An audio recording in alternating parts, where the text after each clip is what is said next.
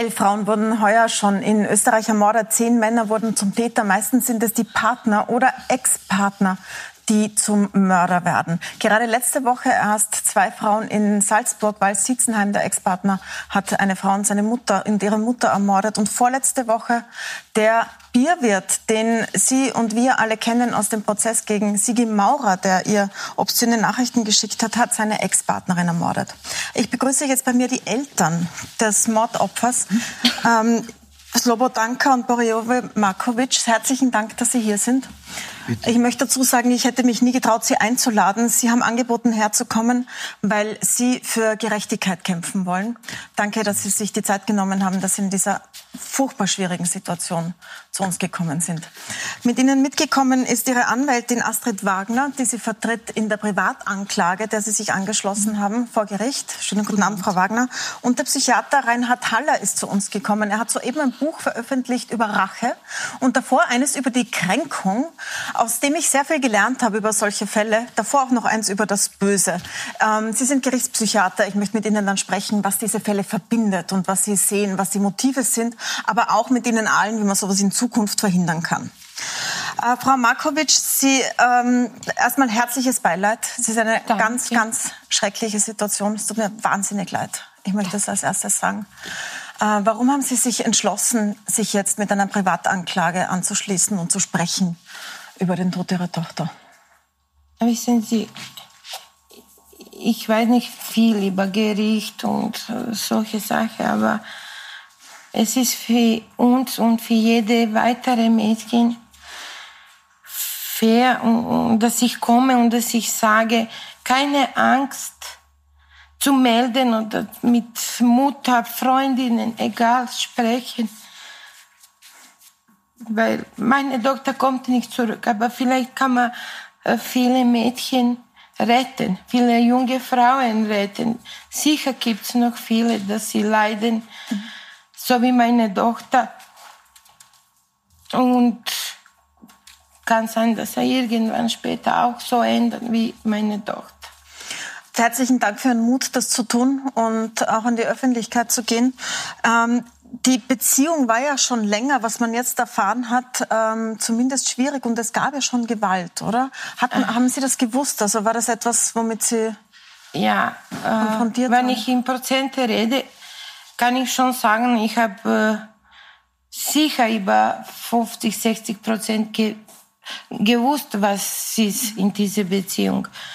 Aber Beispiel erst jetzt nach der Tod habe ich erfahren, dass sie hat gebrochene Rippen oder Kiefer oder solche Sachen, obwohl ich habe sie immer wieder gefragt, äh, schlägt er dich? Hat sie immer gesagt, nein, er, er traut sich sowas nicht und so. Obwohl ich habe schon gewusst irgendwie, und ich habe immer wieder versucht, sie zu überreden, zu uns zu kommen, wieder mit uns zum Leben oder dass wir kommen zu ihr, dass sie ihn verlassen. Aber ihre eigene Wunsch war, ich will, dass meine Kinder haben Mutter und Vater. Die Kinder kommen ja jetzt zu Ihnen, aber wir werden nicht weiter über die Kinder sprechen, aber Sie werden die Kinder aufnehmen. Ja. Ähm, ja. Jetzt hatten Sie ja schon einen Zusammenstoß mit äh, Ihrem mit dem Partner, Ex-Partner Ihrer Tochter. Etwas eine Woche vorher. Können Sie mir das beschreiben? Das ist erst vor kurzem an die Öffentlichkeit gekommen. Was ist da passiert? Ja, da, da wurde auf mich geschossen. Also er hat da in der Wohnung um. Wir haben auf die Kinder aufgepasst, meine Gattin und ich, weil die Tochter hat gearbeitet. Da ist er in die Wohnung reinkommen und hat die Wohnung durchwühlt, hat alles auf dem Boden ausgeladen, Säcke und, und Laden aus dem Schrank und so, irgendwas gesucht, ne? gefragt, was er sucht. Er sucht sein Handy. Ne? Und bin in Vorzimmer, habe hab ihm geholfen, sein Handy suchen. Ne? Dann ist er auch in Vorzimmer gekommen auf einmal mit der Pistole von hinten die Pistole raus hat. Ne? Da hat er gesagt, du weißt, was das ist. Neben ihm ist seine Tochter gestanden, also meine Enkelin, die 13-Jährige. Hat das Magazin rausgenommen aus der Pistole, hat einen Leerschuss in die Decke ge gegeben, abgegeben. Dann hat er das Magazin wieder reingesteckt. Wir waren eineinhalb Meter entfer äh, entfernt voneinander. Ne? Und dann hat er einfach geschossen. Der Schuss ging mir am linken Ohr circa fünf Zentimeter vorbei. Und er steckte, die Kugel steckte ober der Tür in, in der Wand. Das war ein so ein Loch. Vor den Kindern? Vor seinen Kindern? Vor, vor der Eltern. Und ja, ich glaube, ja, äh, Kriminalpolizei, glaube ich, hat die Kugel dann aus der Wand auch rausgeholt am, am, am Tatabend. Spurensicherung und so. Ne? Können Sie uns erklären, in welcher Situation Sie da waren, als Familie auch, dass Sie damals nicht zur Polizei gegangen sind? und die ich Kinder noch mal zu ihm gelassen haben. Weil so von außen betrachtet ist das ja ein riesengroßes Warnzeichen, das ist gefährlich. Aber innerhalb von einer Familiendynamik kann das anders sein. Können Sie uns das erklären? Es ist, äh, äh meine Tochter hatte mir äh, endgültig Schluss gemacht gehabt, zwei Tage bevor er auf mich geschossen hat. Ne? Das haben wir nicht gewusst. Und dann habe ich mir überlegt, wegen, wegen Anzeige und so, ne? Und habe doch von der, von der Anzeige abgesehen, weil ich mir gedacht habe, es ist ja nichts passiert und wir kennen ja unser Rechtssystem, solange nichts passiert, wird auch nicht viel mehr tun. Habe mir gedacht, vielleicht kommt er ja auf 24 oder 48 Stunden, wird eingesperrt, Protokoll wird gemacht, Anzeige wird erstattet und er wird freigelassen. Mhm. Das heißt, Sie hatten auch Angst, dass er zurückkommt und dass es Ihre Tochter trifft? Es ist ein, so ein Mensch, von dem musst du Angst haben. Also einfach, äh, wenn der dann rauskommt, habe ich mir gedacht, der bringt uns ja alle um. Weil er ge gesagt hat es ja, bevor er noch geschossen hat, hat er noch gesagt, jetzt bringe ich dich um und dann bringe ich deine Frau um. Die Frau war im Wohnzimmer. Ne? Und deswegen habe ich dann von der Anzeige abgesehen. Ne? Man fragt sich ja oft, Frau ähm, Markovic, äh, warum Frauen nicht gehen in solchen Situationen, also warum sie die Männer nicht verlassen. Es ist wieder so ein Fall, wo man sieht, dass es lebensgefährlich sein kann, einen Gewalttäter zu verlassen. Äh, ich kann nur sagen, äh, im Fall von meiner Tochter, weil ich, hab, ich war am, von Anfang an gegen diese Beziehung. Mhm. Und ich habe immer wieder gesagt, warum, wieso, äh, geh weg von ihm. Habe ich sogar mit ihm gestritten, oft. Und ich habe ihn rausgeschmissen, oft. Aber sie hat, ich glaube, sie hat große Angst um mich und Papa. Nicht um sie, sondern um, um mich und Papa gehabt.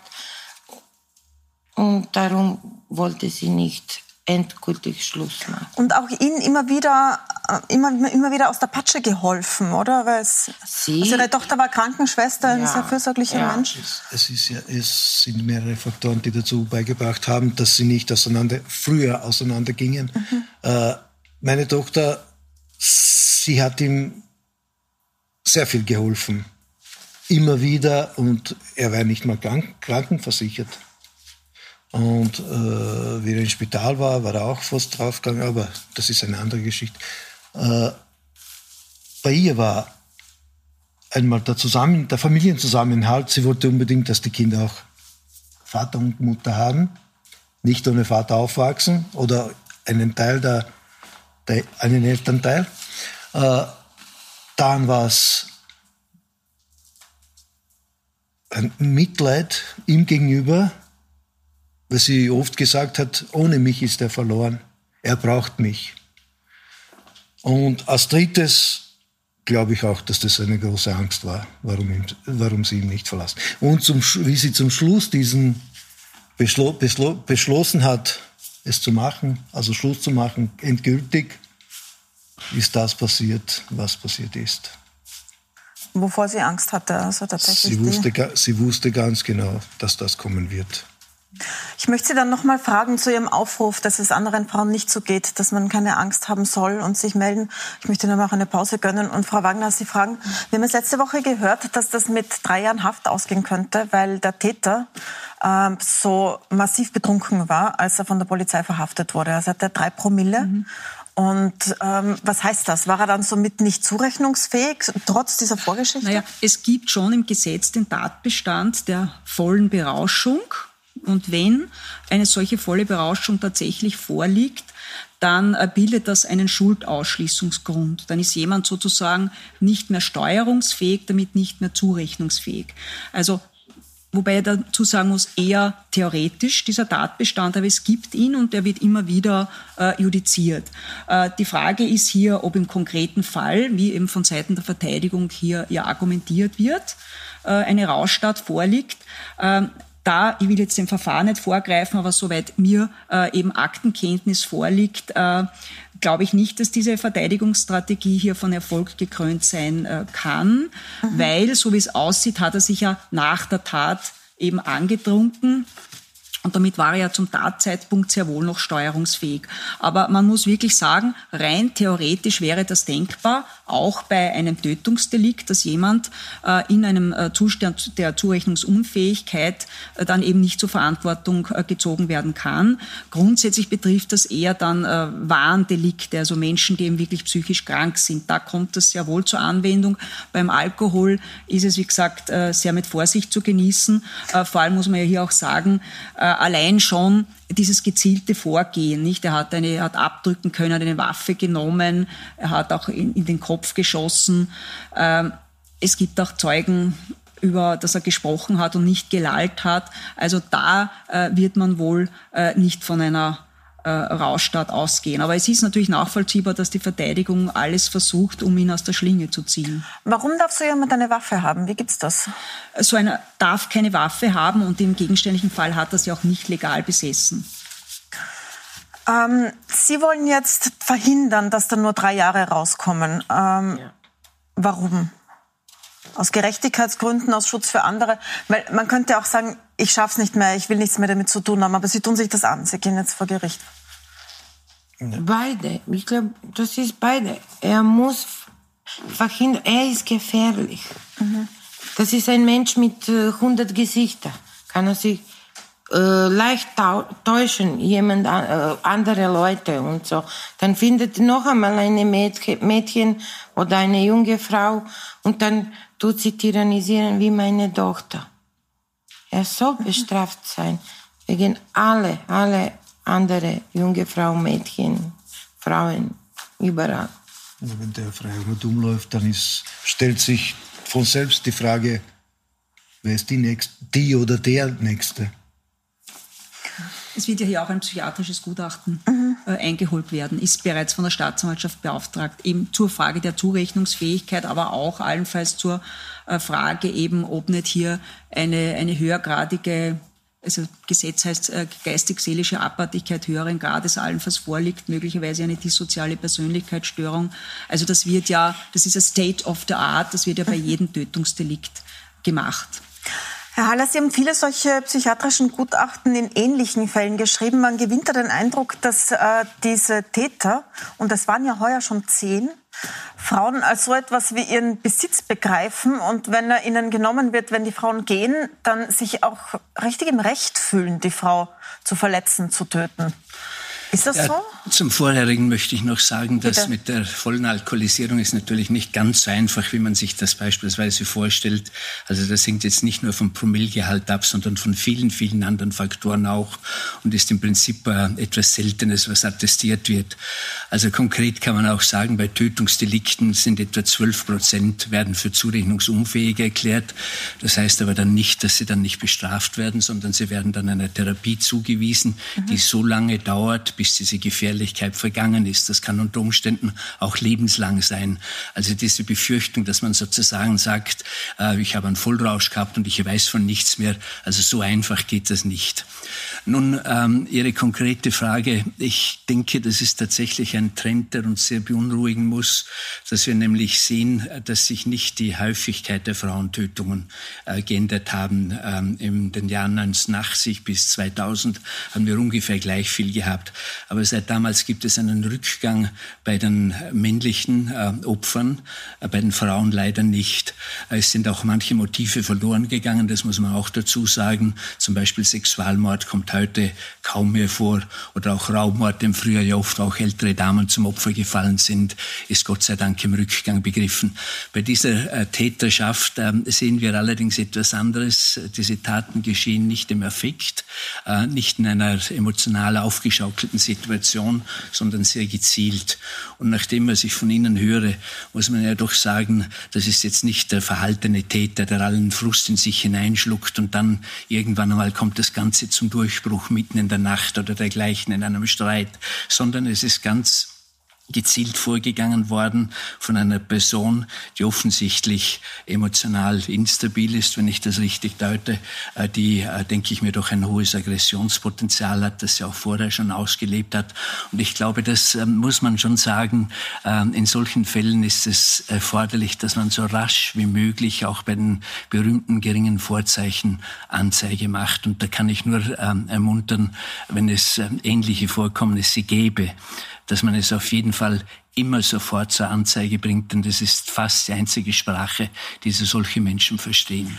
Also ganz, ganz früh sozusagen beim, bei der ersten erhobenen Hand oder beim ersten Streit, ich, wo man das merkt. Ich glaube, aber wir kommen ja wahrscheinlich eh noch darauf zu mhm. sprechen, wie kann man das Ganze verhindern. Da wird jetzt ja sehr viel diskutiert, aber man müsste auf jeden Fall vor allem überlegen, wie komme ich mit den Präventionsmaßnahmen möglichst früh an den Täter heran, möglicherweise noch bevor etwas manifest wird, aber auf jeden Fall immer dann, wenn es zu strafrechtlich relevanten Verhaltensweisen kommt. Und das ist natürlich so etwas gewesen. Also wenn er auf sie geschossen hat, so knapp, dann müsste man ja unter Umständen wahrscheinlich sogar einen Mordversuch diskutieren. Und das müsste man auf jeden Fall, denke ich, mir zur Anzeige bringen. Einen anderen Weg gibt es hier nicht. Wobei ich schon dazu sagen muss, Sie haben vollkommen recht. Aber aus meiner Erfahrung äh, ist es tatsächlich so, ich, also ich verstehe den Herrn Markowitz äh, irgendwie, dass er das nicht angezeigt hat, weil meine Erfahrung ist leider, und das ist kein Einzelfall, äh, gefährliche Drohungen, Frauen, die gestalkt werden, die Cybermobbing, also die wirklich äh, ja, am Rande des Wahnsinns sind und das anzeigen, muss ich leider sagen, passiert auch viel zu wenig. Es ist dann, ich verstehe die Befürchtung, obwohl es richtig gewesen wäre, im Nachhinein das anzuzeigen. Ich verstehe es aber, dass man irgendwie die Bedenken hat, die Behörde tut nichts und ich kann es bestätigen, es gibt so Fälle, wo tatsächlich gefährliche Drohungen angezeigt wurden und die Verfahren eingestellt worden sind.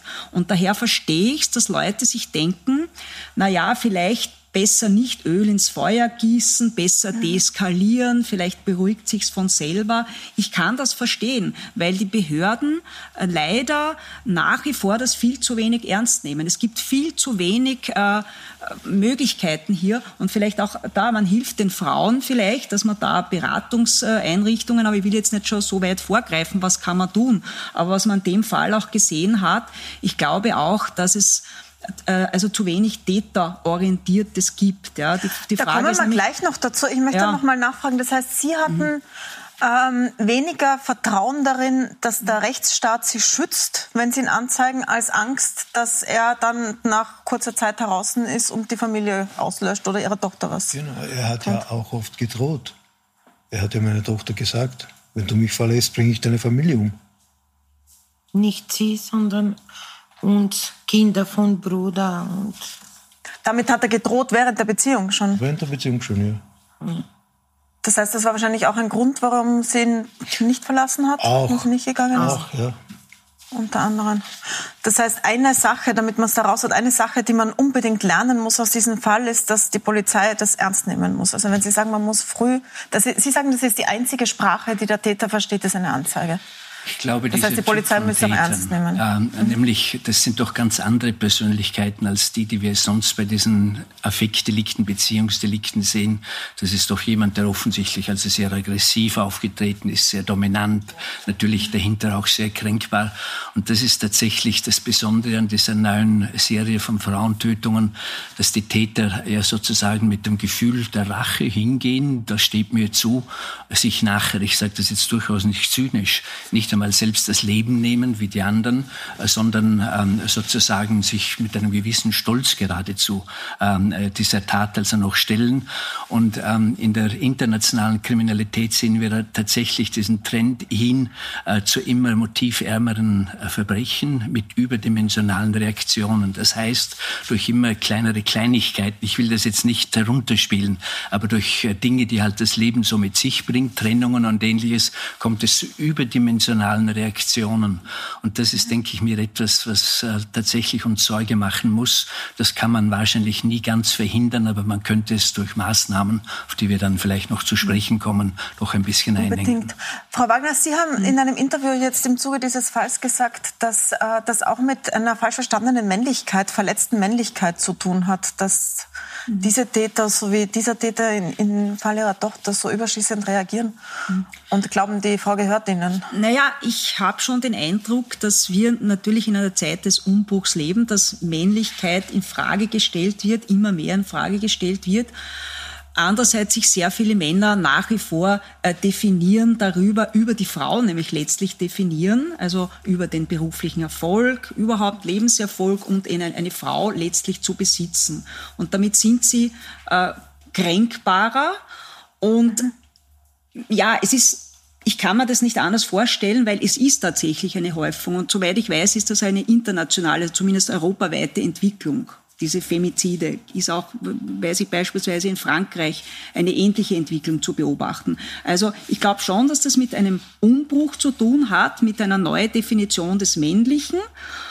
Und äh, letztlich, ja, glaube ich eben auch, und das, was ich vorhin auch erwähnt habe, äh, wir setzen immer bei den Frauen an, Frauenberatungsstellen, Interventionsstelle, Frauenhaus, alles sehr wichtig. Aber ich glaube auch, dass man eben sozusagen auch die Männer mal an die Kantare nehmen müsste und mhm. äh, viel zu wenig äh, Maßnahmen gesetzt werden, wie beispielsweise Anti-Aggressionstraining verpflichtend. Viel zu wenig, wird eigentlich kaum praktiziert. Ich möchte hier nur hinzufügen zu diesem neuen Männerbild, da gehört etwas ganz Entscheidendes dazu, nämlich dass das, was nach außen präsentiert wird, dieses, äh, diese männliche, diese der machohafte Maske, dass die nicht darüber hinwegtäuschen darf, dass die Männer innerlich sehr verletzliche, sehr empfindliche, sehr kränkbare Wesen sind. Die Urangst besteht eigentlich immer im Liebesmangel, im Liebesentzug, der dann zum Tragen kommt. Und das vermuten wir nicht. Wenn wir von toxischer Männlichkeit und so weiter sprechen, lassen wir uns, glaube ich, auch ein, ein Stück äh, täuschen, dass dahinter doch also dieses sehr, sehr zuwendungsbedürftige Wesen steht, das einfach nicht damit fertig wird, dass sich der andere Teil autonomisiert. Und das denke ich mir, diese Maske der Coolness, das ist das Entscheidende in dieser ganzen Geschichte, die uns nämlich den Blick ein bisschen verstellt. Und ohne dass ich die Täter jetzt auch in irgendeiner Art und Weise entschuldigen will, ich will es nur erklären, muss, muss uns doch immer bewusst sein, dahinter stecken eigentlich sehr verletzliche, wenn man so will, fast kindhafte Wesen. Mhm. Ohne Sie entschuldigen zu wollen, muss man darüber reden, wie kann man verhindern, dass sowas in Zukunft passiert und dass viele solche Fälle weitere auftreten. Aber bevor wir zu den Tätern kommen, würde ich Sie gerne noch mal fragen. Ähm, Ihre Tochter hat sich ja nicht gewandt an ähm, Beratungsstellen Nein. oder Interventionsstellen. Nein. Was hätte denn passieren müssen, damit Sie das Vertrauen haben, sich an so jemanden zu wenden? Warum, warum passiert das nicht? Also was braucht es dazu? Weil ich glaube, dieser Schuss auf Ihren Vater das war dann Auslösung, dass sie sagt, jetzt ist Ende, jetzt, weil sie wissen eh, Vater und Tochter Beziehung ist immer mhm. eng und so. Und das war, glaube ich, jetzt endgültig Schluss. Schlu ich mache jetzt Schluss. Jetzt äh, siehst du Kinder auch nicht, mich nicht. Eine gewisse Zeit hat sie gedacht, weil sie hat immer gesagt, die Kinder können Vater sehen und er hat das gewusst und äh, hat auf diese Rolle immer gespielt. Dann die Kinder sind haben gekriegt immer Berge von teure Geschenke, äh, Praterfahren und so solche Sachen. Immer wenn die Streit haben, er hat das so gemacht. Mhm. Und ich glaube, dieser Schuss auf Vater, das war jetzt endgültig für sie. Aber wieder gehen sie, wenn er lebt noch, ich glaube, gehen sie wieder nicht zur Beratung oder ich, sie war eine starke Persönlichkeit, so andere Seite. Sie wollte nicht, ich schaffe das alleine oder mit meiner Familie und so. Was hätte passieren müssen? Also wie müsste Beratung aussehen, damit sie sich dorthin gewandt hätte? Oder auch Sie sich hingewandt hätten? Äh, äh, jetzt persönlich auf, auf den Fall meiner Tochter glaube ich, dass da auch die Angst eine große Rolle gespielt hat, warum sie sich nirgends gewarnt hat. Äh, sie hat es auch vor uns verheimlicht. Mhm. Sie wollte nicht, dass das eskaliert, dass jetzt dann äh, wir gegen ihn oder mit ihm einen ein, ein Streit und, und haben. Äh, und wäre sie zu, zu, zu den Frauenstellen oder wo auch immer gegangen, äh, wäre, wäre es auch nicht gut für sie ausgegangen. Das heißt also, die Angst war, wie wir jetzt gesehen haben, Angst, auch berechtigt. Genau, die Angst war da. Ich glaube, aus Angst hat sie sich nirgends gewonnen. Herr Haller, ich möchte Ihnen noch einblenden, was die Frauenministerin in ihrer ersten Reaktion gesagt hat. Sie hat gesagt, grausame Taten wie diese sind die Spitze des Eisbergs. Denn Gewalt gegen Frauen beginnt bereits bei abwertenden Äußerungen und Beschimpfungen und reicht bis hin zu gewalttätigen Übergriffen. Jetzt war das genau in dem Fall ja öffentlich. Wir wussten, dass dieser Mann frauenfeindlich ist, Frauen hasst. Wir haben seine Nachrichten an Sigi Maurer gelesen, dieses ganze Gerichtsverfahren mitverfolgt. An welchem Punkt kann man denn Ihrer Meinung nach dann ansetzen, damit man sagt, so, Moment, das kann gefährlich werden. Also ich denke mal zunächst, die Dinge, die jetzt immer wieder diskutiert werden, die müssen an sich selbstverständlich sein, nämlich, dass mhm. die Frauen keine Angst zu haben brauchen, dass es für sie Hilfe gibt. Und es ist im Prinzip schon etwas Trauriges, wenn solche Anlässe immer eigentlich dazu benutzt werden, dass diese armen Beratungsstellen um ihre Existenz betteln müssen, also dass sie ja immer äh, zum Treffen bringen müssen. Mhm. Wir werden ja so schlecht bezahlt und wir möchten endlich auf sichere wirtschaftliche Grundlage stellen. Das müsste selbstverständlich sein. Aber ich glaube, man muss hier doch auch einen Blick äh, auf die Opfer und deren Haltung werfen. Und das haben wir jetzt sehr schön gehört. Hier ist sehr viel dabei an Angst, aber es ist dabei auch sehr viel an Scham. Und das, glaube ich, müsste man sich überlegen, wie man das eben beseitigt, dass man sich schämt, sich zu bekennen, dass man Opfer von Gewalt, auch von emotionaler Gewalt geworden ist. Und es ist natürlich auch viel dabei an Schuldgefühl. Und nach meiner Erfahrung scheitern diese Dinge immer an zwei Faktoren. Das eine ist, dass die potenziellen Opfer, dass die sagen, naja, wenn ich dort anrufe bei der Polizei, dann höre ich immer sozusagen routinemäßig, wir können erst etwas machen, wenn etwas passiert ist, also rufe ich gar nicht an. Mhm. Dann nicken das, Sie beide gerade sehr, das ist auch das, was Sie sich erwartet genau. haben. Ja. Mhm. Und das Zweite ähm, ist eben jenes, äh, dass die äh, Opfer leider dann auch oft zurücktreten, zwei Tage später und sagen, wir haben uns jetzt wieder lieb und das ist alles vergessen. Und äh, diese beiden Punkte sind jene, wo die ganze Geschichte sozusagen sensibel wird. Meine Meinung ist, man müsste dem dadurch Rechnung tragen, dass man eine Möglichkeit schafft, wo jede Frau ähm, melden kann, ich bin Opfer von Gewalt ohne dass gleichzeitig der ganze äh, sozusagen polizeiliche und gesetzliche staatsanwaltschaftliche Apparat ins Fahren also. Das heißt, ohne quasi gleich mitentscheiden zu müssen, dass sie den Vater ihrer Kinder ins Gefängnis bringt oder so ist es. Dass es niederschwelliger eine erste Stufe gibt. Ja, wir haben doch mhm. beim sexuellen Kindesmissbrauch genau dasselbe, dass die Opfer mhm. einfach sagen, ich kann doch den nicht ins Gefängnis bringen und schuld daran sein, dass er zu einer langjährigen Haftstrafe mhm. verurteilt wird. Wenn man aber garantieren könnte, dass man zunächst eine Meldung machen kann, ähnlich wie in, in der Jugendhilfe, in der Kinderhilfe, wo dann also jemand also verpflichtend hingeht, sich die Sache anschaut und erst Anzeige erstattet, wenn tatsächlich also verbrecherische Dinge passiert sind, aber ansonsten ansonsten eben probiert, diese berühmten Fallkonferenzen und so weiter in Gang zu bringen, beziehungsweise die potenziell gefährlichen Menschen durch eine Beratung mit Emotionstraining, Antiaggressionstraining zuzuleiten. Nur dann könnte man diese hohe Schwelle, die da ist, eben ähm, sozusagen Angst äh, vor Verfolgung äh, dieses mhm. potenziellen Täters, aber Angst auch vor der eigenen Courage ein Stück weit senken. Ähm, jetzt ist ja ein Teil dieses Gewaltschutzpaketes, das jetzt ausgearbeitet wird, mehr Stunden für potenzielle oder schon gewalttätige Männer, mehr Therapiestunden. Das waren, ähm, ich glaube, jetzt geht es um sechs Stunden bisher. Ist das etwas, was Sie jetzt als Psychiater richtig finden, dass man in ein paar Stunden Männern beibringt, äh, dass sie nicht gewalttätig werden? Wie geht das? Man kann es nicht so pauschal sagen. Es gibt eben äh, Täter, bei denen schon eine Beratung genügt. Es muss gar nicht immer eine Therapie sein. Und es gibt eben solche, wo man ein sehr langdauerndes Training machen muss. Also das muss man, glaube ich, ähm, äh, in jedem Einzelfall entscheiden. Der entscheidende Punkt ist, wie kommen wir an diese Menschen heran, die ja oft strafrechtlich, wie gesagt, noch mhm. gar nicht in Erscheinung getreten sind. Ähm, und das ist, denke ich mir, der Weg. Natürlich mittelfristig müsste sich auch äh, das Männlichkeitsbild ändern, aber das geschieht nicht von heute auf morgen. Mit dem werden wir nicht diese Welle stoppen können. Kurzfristig, glaube ich, müsste man einfach so eine Zwischenlösung schaffen, dass eben auch die Anzeigebereitschaft der Frauen steigt und die Angst der Angezeigten dann nicht mehr so hoch ist, dass sie Druck ausüben auf das spätere Opfer, es eben nicht anzuzeigen.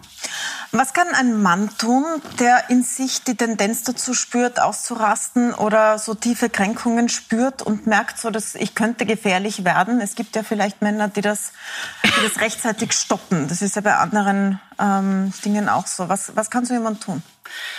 Ich glaube, dass die Männer einfach sich dazu bekennen, dass sie sehr kränkbar sind, sehr verletzlich sind und sich trauen, darüber zu sprechen. Das ist der entscheidende Grund. Ähm, es ist ein Riesenproblem, dass in unserer Gesellschaft Emotionen nur entweder ganz übertrieben dargestellt werden, wie bei den ganzen Castingshows, oder überhaupt nicht. Und äh, dadurch lässt sich die Umgebung täuschen und erkennt nicht diese Vorzeichen, die vorhanden sind. Also wenn es gelingen würde, sozusagen in das Ideal der Persönlichkeit Persönlichkeit eine gewisse Gelassenheit, eine gewisse Souveränität, aber auch ein Bekenntnis zu seinen eigenen Emotionen zuzulassen, dann wäre, glaube ich, viel gewonnen. Also trotz des traurigen Anlasses darf ich doch dieses Kuriosum erzählen. Im alten Griechenland, wo die ganz großen Helden vorhanden waren, Achilles, mhm. Hektor und so weiter, die haben ja geweint und sich ihrer Tränen so wenig geschämt, dass Flüsse geflossen sind, die heute noch in Kleinasien sozusagen dahinfließen. Also da war die Emotion und die Kränkbarkeit Traurigkeit und die Trauer, also durchaus etwas sehr, sehr Männliches, sogar etwas Heldenhaftes. Und ein bisschen in diese Richtung, glaube ich, müsste es sich gesamtgesellschaftlich entwickeln. Ich bin als Mann da auch durchaus optimistisch, dass das gelingen kann.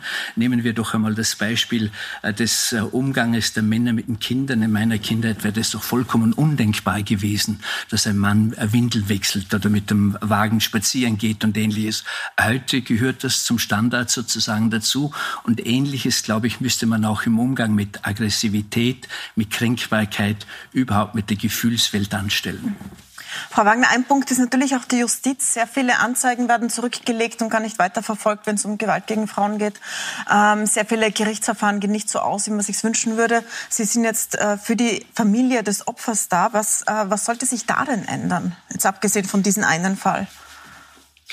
Naja, es ist eh schon erwähnt worden, nicht? Mhm. Also diese Hemmschwelle, äh, eine Anzeige zu tätigen, äh, die äh, müsste sozusagen, an, an der müsste gearbeitet werden, weil eben genau die Befürchtung, wie, ich, wie schon vorhin gesagt wurde, da ist, dass eben gerade das Gegenteil passiert des Beabsichtigten. Es ist natürlich in der Praxis, also es klingt in der Theorie ganz gut, nur in der Praxis ist ja eine Vielzahl von Problemen, nicht? Es gibt ja beispielsweise die Anzeigepflicht, wenn eine Behörde von einer Gewalttat erfahrt, dann ist grundsätzlich äh, ist diese verpflichtet, das weiterzuleiten, beispielsweise Jugendamt. Nicht? Ich habe Fälle, wo es also Gewalt in der Ehe gibt und dann kommt das Jugendamt auch noch und mhm. dann äh, werden die Kinder abgenommen und dürfen erst zur Mutter wieder zurück, wenn sich die vom Partner getrennt hat, nicht? Also, das sind schon so Sachen, da verstehe ich natürlich die Frau, die dann sagt, na, bevor jetzt diese Riesenmaschinerie und am Schluss die Kinder auch noch weg sind, äh, da schaue ich lieber, dass ich das anders lösen kann. Also das ist nach wie vor ein Problem, aber wie der Herr Professor richtig gemeint hat, also äh, wie gesagt, äh, hier müsste man ansetzen, möglicherweise, dass das eben äh, niederschwelliger bereits eben hier funktioniert, ohne dass eben diese Riesenmaschinerie dann kommt. Mhm. Aber wie gesagt, letztlich glaube ich auch, ist es eine Frage, also es ist eine, wirklich ein Umbruch da, es ist eine gesamtgesellschaftliche Entwicklung. Die Justiz reagiert ja immer nur und die Politik ist ja auch dafür da, um auf solche gesellschaftliche Entwicklungen zu reagieren. Aber die Entwicklung äh, besteht eben darin, dass Männer, wie ich schon vorhin, sie definieren sich über den Erfolg. Sie müssen stark sein. Ein schwacher Mann äh, ist nicht angesehen. Frauen dürfen Gefühle zeigen. Frauen müssen auch nicht erfolgreich sein. Sie können sich auch über Familie und Kinder definieren. Und da sind eben Umbrüche da, mit denen viele Männer eben nicht fertig werden. Und da wäre es eben wichtig, auch an den Tätern oder an den Männern anzusetzen und ihnen eben zu zeigen, du bist genauso ein, ja, sage ich jetzt, cooler Typ, ironisch, du gefällst mhm. uns Frauen genauso, wenn du eben nicht äh, der erfolgreiche Macho bist. Danke, Frau Wagner. Ich möchte Ihnen zum Schluss noch einmal das Wort geben. Sie haben hier einen wahnsinnig schweren Gang gemacht, dass Sie vor Gericht ziehen, an die Öffentlichkeit gehen, so wenige Tage, bevor, nachdem Sie Ihre Tochter verloren haben. Es, also nochmal, es tut mir wahnsinnig leid. Vielen Dank, dass Sie da sind. Wirklich herzliches Beileid. Sie haben am Anfang gesagt, Sie wollen was erreichen damit für andere Frauen. Ja, und für die, das bringt meine Tochter nicht mhm. mehr zurück. Aber wir wollen mit dieser Auftritt, dass die alle, alle, alle Frauen auf ganzer Welt, nicht nur in Österreich oder Serbien oder auf ganzer Welt, dass sie Mut haben, mit jemandem zu sprechen. Es ist egal mit wem. Dieser jemand kann vielleicht mehr helfen als sich selbst. Und die Mutter, alle Mutter an alle Mutter, ein bisschen stärker als ich. Ich habe versucht, wirklich sie, sie zu retten. Leider habe ich nicht geschafft. Aber wenn sie, sie sagt, na Mama, ich liebe ihn, nein, Stopp machen. Und irgendwie rausziehen von dieser Beziehung. Ich weiß es nicht, wie, wenn ich das wusste, sie werde sicher jetzt leben. Leider bitte Mut und reden. Viel, es ist egal mit wem, mit Freundin, mit äh, Polizei, egal mit wem, aber Hilfe suchen und weg von diese solche Beziehungen wie Beziehung von meiner Tochter. Vielen, vielen Dank, dass Sie das sagen. Machen Sie sich bitte keine Vorwürfe. Oh. Da war ein Mörder. Bitte, Herr Markovic es ist sehr wichtig zu, zu, zu reagieren. Jetzt wissen wir es auch. Äh, wie die Frau grüne Abgeordnete, Frau, Frau Sigmara gesagt hat, jede Ohrfeige ist eine Ohrfeige zu viel. Und bei der Ohrfeige fang, fängt es an. Genau so ist es. Danke ich Ihnen sehr herzlich für den Besuch im Studio. Ich wünsche Ihnen alles Gute für diese schwere Zeit. Danke fürs Dasein. Danke, Frau Wagner. Danke. Danke, Herr Dr. Haller, dass Sie Darf da ich sind. doch noch, äh, Bitte? es ist mir doch ein Bedürfnis, als Ihnen auch, äh, ich glaube, unser herzliches Beileid auszudrücken. Dankeschön, danke. Auch wenn wir Fachleute diese Dinge sozusagen kalt analysieren, sind wir natürlich trotzdem Menschen und ich bewundere Sie wirklich außerordentlich, dass Sie in dieser Situation etwas tun wollen, um ähnliche Taten auch noch zu verhindern. Das ist unsere Aufgabe, nämlich. Danke, dass Sie, danke, dass Sie das machen. Danke Dankeschön. fürs Dasein. Danke. Ihnen danke ich fürs Zusehen. Und wenn Sie was sehen, dann sagen Sie was. Wenden Sie sich an die verschiedenen Hotlines und Opferschutzorganisationen. Die Nummer haben wir Ihnen eingeblendet. Und bei uns auf Puls 4 geht es jetzt weiter mit einer Diskussion vom For Game Changers Festival. Da geht es um den Klimawandel. Der Klimawandel macht nie Pause. Zu Gast sind unter anderem Monika Langthaler und der Sonnentor-Gründer Johannes Gutmann.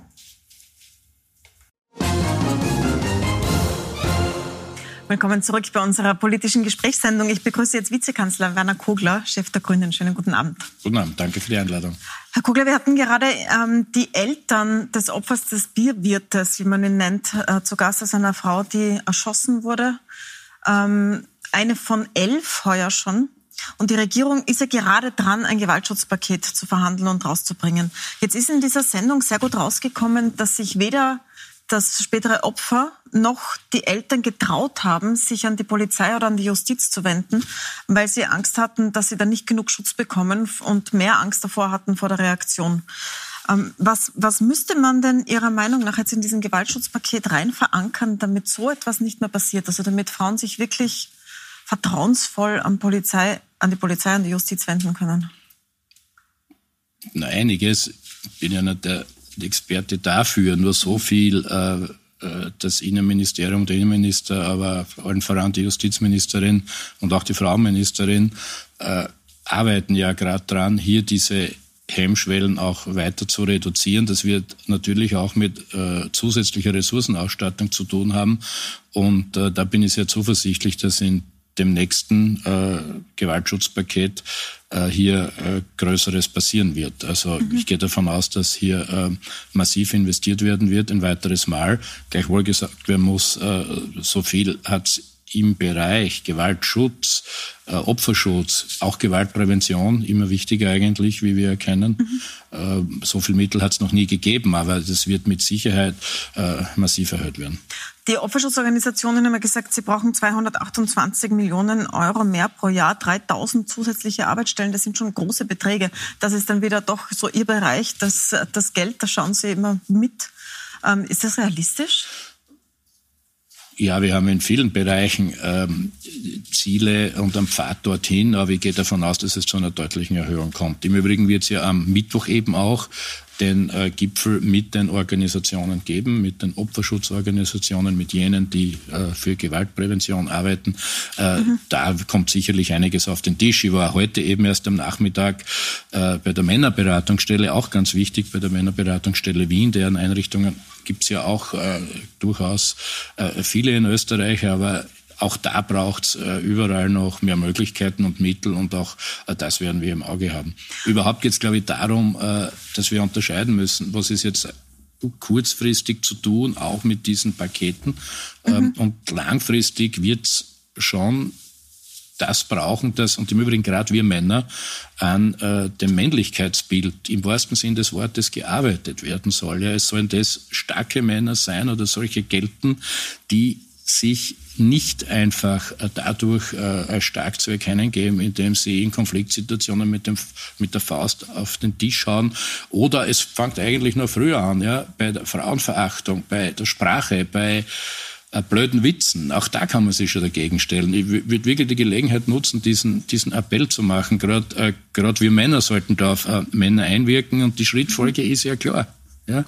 Es kommt zu mehr Gewaltbereitschaft früher oder später und dann noch zu Gewalttätigkeiten. Es ist, kommt ja selten einer als äh, Gewalttätiger vom Himmel geflogen. Das, das baut sich ja alles auf. Mhm. Und das heißt, da haben wir ich muss wohl dazu sagen, über Jahre was zu tun. Da müssen wir aber äh, auch alle an an dieser Bewusstseinsarbeit mitwirken, gerade eben wir Männer. Und kurzfristig, ja, Ressourcen, Mittel und wie gesagt, am Mittwoch äh, wird sich das sehen lassen können. Wenn wir bei der Sprache sind, weil Sie das jetzt sagen, möchte ich Sie dazu fragen, da waren ja, ist ja jetzt von Wolfgang Fellner dokumentiert, war einem Tonband und einer Mitschrift, wie er mit einer Mitarbeiterin gesprochen hat, die ihm äh, Belästigung vorgeworfen hat. Jetzt haben sich vier Frauen aus dem Parlament zusammengetan und gesagt, sie gehen dort nicht mehr hin. Sigrid Maurer war es für die Grünen ähm, solange die Vorwürfe nicht geklärt werden. Er hat dann damit reagiert, dass sie sich selbst zurückgezogen hat. Aber hätten Sie das auch dann unterschrieben? Ja, dazu kann ich was sagen. Äh, mehrere Punkte.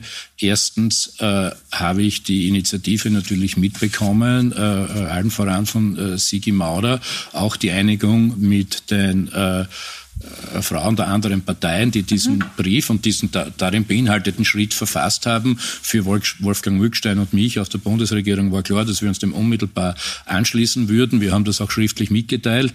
Äh, und letztendlich, wenn wir jetzt ehrlich diese knappe Historie anschauen, äh, war es doch so, dass Wolfgang Fellner dem knapp, aber doch zuvor gekommen ist. Also die Initiative hat es gegeben, die war mhm. super mhm. über die vier Parteien hinweg.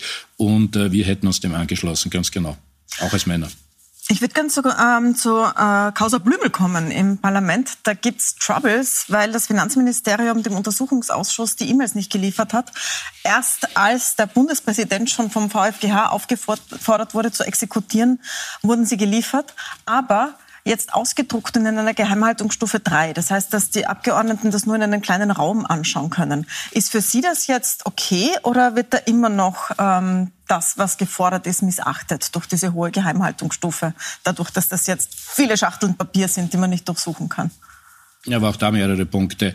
Also erstens, letztendlich hat er geliefert. Also das muss man schon einmal äh, festhalten, dass die, ähm, äh, die Unterlagen, Akten, Dokumente, wie immer das bezeichnet wird in diesen Beweismittelanträgen, mhm. sind geliefert worden. Ich habe mir jetzt diese Causa auch noch genau angeschaut tatsächlich und da sind bestimmte Teile verlangt worden. Das war eindeutig im äh, März schon diesen Jahres und äh, blöderweise muss man auch muss man wirklich dazu sagen, hat äh, unnotwendig lange gedauert. Ich möchte es noch einmal bestärken und ich würde es nicht machen, wenn ich mir jetzt nicht vergewissert hätte. Und äh, das heißt für mich im Ergebnis, äh, und in concreto hat es einmal die Aktenlieferungen gegeben, das ja, aber es hätte natürlich äh, mit mehr Geschwindigkeit äh, gehen sollen und damit wäre auch mehr Respekt äh, verbunden gewesen mit dem Umgang der wichtigen Institutionen, die da wären Verfassungsgerichtshof, aber auch Parlament und zugehörige Ausschüsse.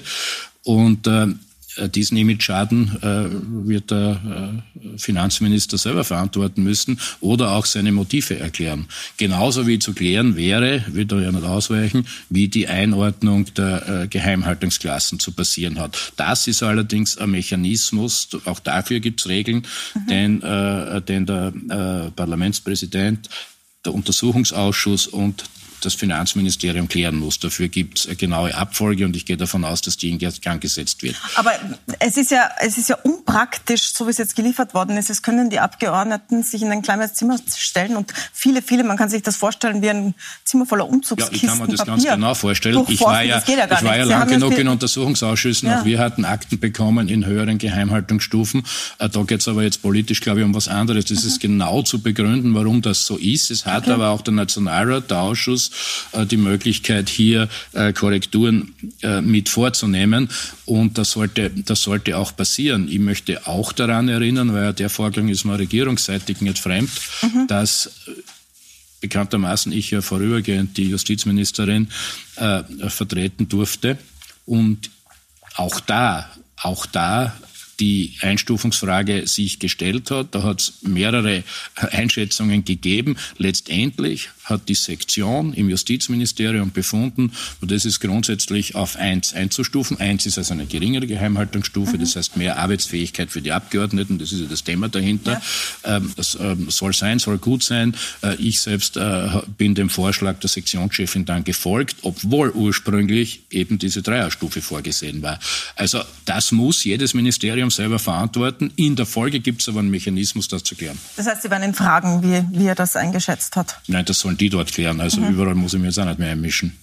Ähm, wie sehr kracht es denn in der Koalition aufgrund dieser Causa, dieser Ibiza-Causa und dem Vorgang der Justiz, das ja von der ÖVP sehr kritisiert wird? Naja, äh, also wir haben ja viele Aufgabenfelder und es werden viele Entscheidungen getroffen in äh, vielen Lebensbereichen äh, des Sozialen, des Wirtschaftlichen, des Ökologischen und da geht, äh, da geht sehr viel voran. Das muss man mal dazu sagen. Insofern mhm. ist die Zusammenarbeit eine gute.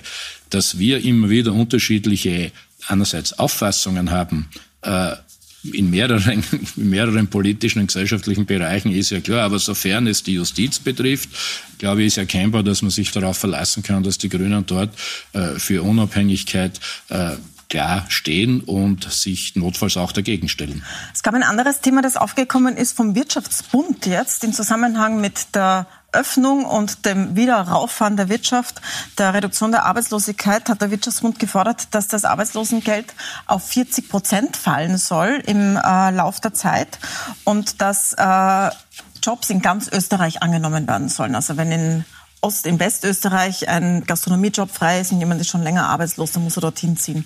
Was sagen Sie denn Ihrem Koalitionspartner dazu? Ja, erstens ist es der Wirtschaftsbund und der nicht geschlossen. Das entdecken mhm. wir jetzt ja schon mehrere Male im Bereich der Ökologisierung haben wir das ja genau identifiziert, dass es da im Wirtschaftsbund, in der Wirtschaftskammer völlig unterschiedliche Strömungen gibt, warum jemand irgendwelche Vorschläge liegt oder andere Vorschläge dann oft auch von den Grünen kritisiert, die nicht einmal mhm. die einheilige Meinung dort sind, muss man die selber fragen. Aber da ist offensichtlich eine gewisse Rumpelei und Rempelei zugange. Ja. Mir ist das nicht das heißt, ganz Sie sagen, das ist gar keine ÖVP-Meinung, also, sondern nur ein Teil. Das ist, naja, die ÖVP-Meinung Meinung, die ÖVP-Meinung äh, insgesamt hätte ich jetzt einmal so nicht wahrgenommen. Für uns und das sollte auch für die Spitze der ÖVP gelten, ist ja das Regierungsprogramm entscheidend. Mhm. Dort finden wir von dem genau gar nichts, ganz im Gegenteil. Äh, da geht es äh, um Armutsbekämpfung und da geht es auch darum, äh, wie wir mehr Jobs schaffen. Und genau das setzen wir auch um. Ähm, um Jobs geht es auch beim MAN-Werk in Oberösterreich. Da müsste man eigentlich sich denken, dass aus grüner Sicht man sagt, also ein Lkw-Werk, wo Diesel-Lkw hergestellt werden, hat eigentlich gar keinen Platz. Die Grünen in Oberösterreich wollen es aber retten, auch mit staatlicher Hilfe, wenn es sein muss. Ähm, unterstützen Sie die Pläne von Sigi Wolf da oder unterstützen Sie eine staatliche Beteiligung dafür, dass es gerettet wird? Das waren jetzt gleich vier drei Punkte. Fragen. Ja, genau. ja, aber äh, das muss man auseinandernehmen und dann wieder zusammenfügen, sorry. Also die Grünen in Oberösterreich sind sicher daran interessiert, dass alle Möglichkeiten ausgeschöpft werden, äh, was nämlich ja insgesamt der Linie der Bundesregierung im ganz Großen entspricht, äh, nämlich äh, die Erschaffung und Rettung von Arbeitsplätzen, wenn gleichzeitig insbesondere auch eine Modernisierung damit verbunden ist. Mhm. Äh, jetzt haben Sie die Lkw-Produktion angesprochen oder auch andere Antriebstechniken werden dort ja erzeugt. Das ist jetzt nicht das Problem, auch nicht für Grüne, ganz im Gegenteil. Es gibt ja dort, und da hat schon Förderungen gegeben, das ist ja das Ärgerliche für MAN nämlich, mhm. Äh, wo sehr stark auf Modernisierung und Ökologisierung gezielt werden sollte. Und da ist auch einiges drinnen. Jetzt ist nur die Frage, wird es ein Bieterkonsortium geben, wo das eine Rolle spielt? Äh, da gibt es Ansätze. Wir wären ja bereit, dem sofort nachzugehen und beim Nachschärfen helfen, damit auch ökologische Varianten ins Spiel kommen. Und was die Angebote äh, des äh, Investors, des Herrn Wolf betrifft, äh, muss man sich das dort oder wir weniger. Das muss ja auch der Eigentümer mitentscheiden. Das ist schon auch so, äh, mhm. wie da weiter, wie da weiter verfahren wird. Auch da gibt es weiter Gespräche, aber sage ich auch einmal, wenn im Kern weiter einmal was produziert werden kann, ist es besser, als das Ganze siedelt ab und das wird zu schlechteren Bedingungen das Gleiche woanders produziert.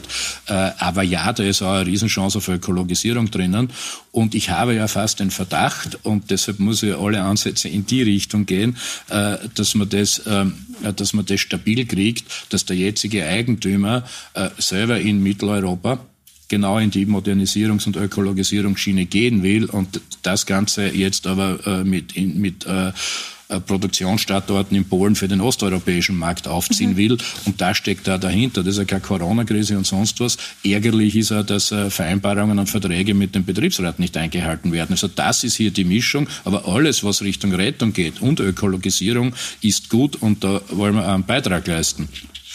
Ähm, zum Schluss, es kommt jetzt zu den Öffnungen und es ist von der Regierung angekündigt worden, der grüne Pass, der in der EU ab äh, Juli kommt, wird in Österreich vorgezogen. Jetzt war, glaube ich, die, und die häufigste Frage unserer Zuseherinnen und Zuseher heu, heute, wo ist er jetzt, der grüne Pass? Womit kann ich jetzt ins Restaurant nächste Woche? Die Antwort ist, es gibt ihn gar nicht, oder? Ja, die Antwort ist, die Antwort ist, dass der grüne Pass immer aus drei Teilen bestanden hat. Äh, Im mhm. Übrigen habe ich persönlich, genau aus den Gründen, äh, nie was anderes erklärt. Das heißt, wie, wie müssen wir uns das vorstellen?